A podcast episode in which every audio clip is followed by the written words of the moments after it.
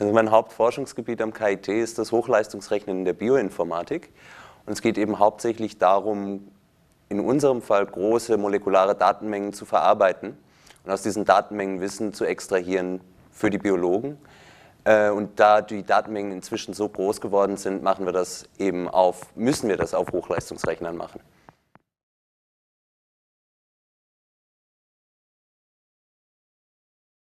Also die, die Frage zielt jetzt speziell auf unser eigentliches Hauptforschungsgebiet ähm, ab, das die evolutionäre Bioinformatik ist. Hauptsächlich geht es darum, äh, die Stammbäume von Lebewesen zu rekonstruieren.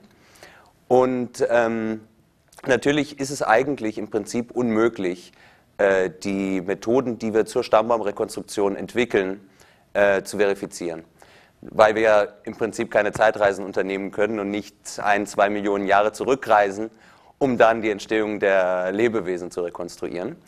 Äh, es gibt im Prinzip zwei Möglichkeiten, um die Methoden zu verifizieren. Das eine ist Simulation, das heißt, wir simulieren Daten anhand eines vorgegebenen wahren Baumes und überprüfen dann, wie gut unsere Methoden, wie nah unsere Methoden an diesen wahren Stammbaum, den wir ja kennen, herankommen.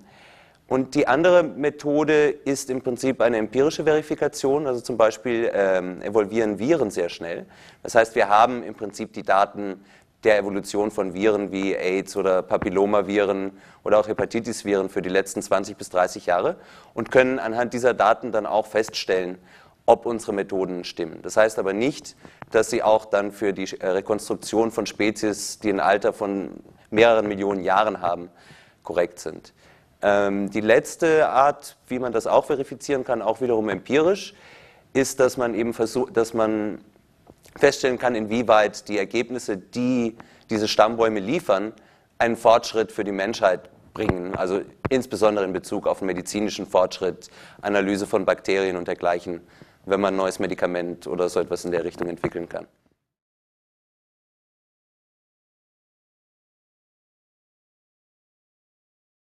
Also berechnen können, das wird sehr schwierig, weil wir es ja nicht verifizieren können und gegenwärtig unsere mathematischen Modelle, unsere statistischen Modelle, die wir benutzen, eigentlich sehr einfach sind. Ähm, ich gehe davon aus, dass es mindestens noch 10 bis 20 Jahre dauert, bis wir die Daten haben und die Ressourcen, um mal einen umfassenden Stammbaum des Lebens überhaupt berechnen zu können. Ähm, was man damit machen kann, es gibt verschiedene Dinge. Also es geht einerseits einfach um Grundlagenforschung, dass der Mensch aufgrund seiner Neugier wissen will, wie die Spezies auf der Erde zusammenhängen. Und andererseits, wie bereits erwähnt, ist es, geht es halt vor allem darum, dass man die auch in der medizinischen Forschung einsetzen kann, insbesondere in Bezug eben auf Viren und Bakterien, die auch den Menschen unmittelbar betreffen. Also es gibt viele Dinge, die mich daran reizen. Einerseits ähm, kann man äh, den Biologen Tools zur Verfügung stellen, anhand derer sie eben wirklich ihre Arbeit machen können, ihre Analysen machen können. Man lernt unglaublich viel dazu, denn ich war ja eigentlich auch ursprünglich mal Informatiker, habe dann erst während der Promotion angefangen, mich mit der Bioinformatik zu beschäftigen.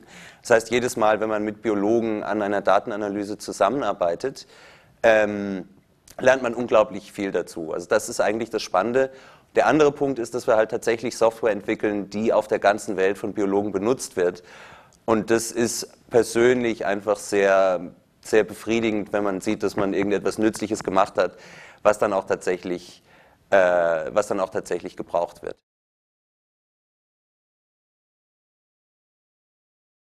Nein, also äh, auf Biologie wäre ich nie im Leben gekommen. Das, war, das hat sich eigentlich erst später so entwickelt.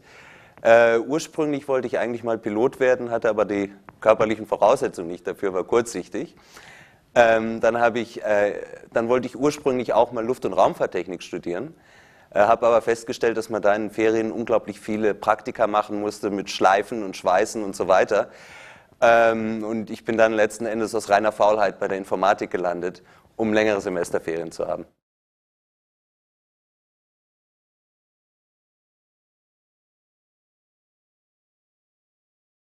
Nein, überhaupt nicht. Also das Interesse an unserem Forschungsgebiet hier, also von den wenigen Kollegen, die ich bisher schon treffen konnte, äh, ist sehr groß. Ich glaube, das liegt unter anderem auch daran, dass wir im Prinzip eine sehr informatiknahe Bioinformatik machen. Das heißt, es geht bei uns vorrangig um Methodenentwicklung, um Parallelrechnen, um diskrete Algorithmen, die wir entwickeln, um bestimmte biologische Probleme zu lösen oder die Daten zu analysieren. Und wir machen weniger, was auch weit verbreitet ist in der Bioinformatik, ist eigentlich die Datenanalyse und äh, das Zusammensetzen oder Programmieren großer Analysepipelines für bestimmte Daten. Aber das machen wir nicht, deswegen ist es, denke ich, sehr einfach, hier sehr viele Anknüpfungspunkte zu finden, weil wir sehr zwar Bioinformatik machen, aber doch sehr nah an der Informatik dran sind.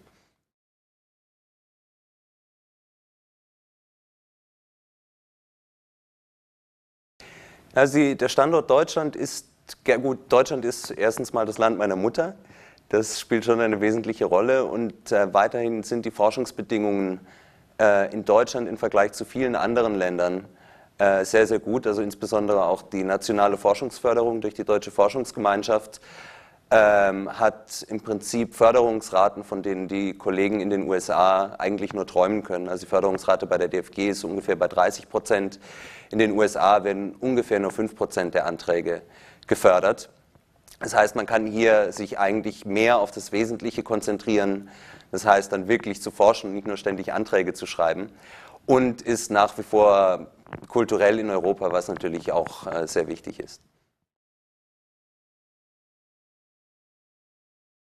Ich bin hauptsächlich an dem Heidelberger Institut für theoretische Studien tätig, was ein reines Forschungsinstitut ist, im Prinzip vom Aufbau her so ähnlich wie die Max-Planck-Institute.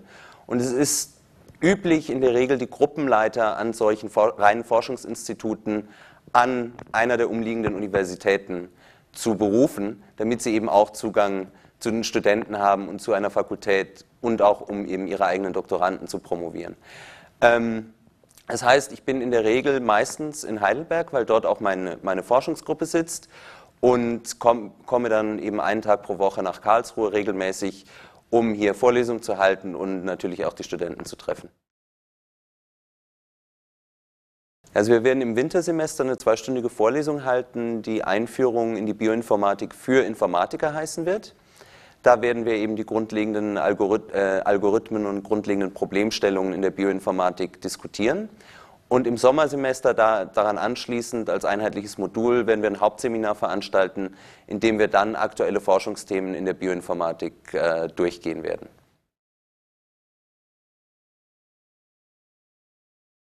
Äh, Im Prinzip jedem. Also wir haben, ähm, wie gesagt, wollen wir ja eine, die breite Facette abdecken von äh, diskreten Algorithmen bis zu äh, statistischen Modellen, Stammbaumrekonstruktionsverfahren.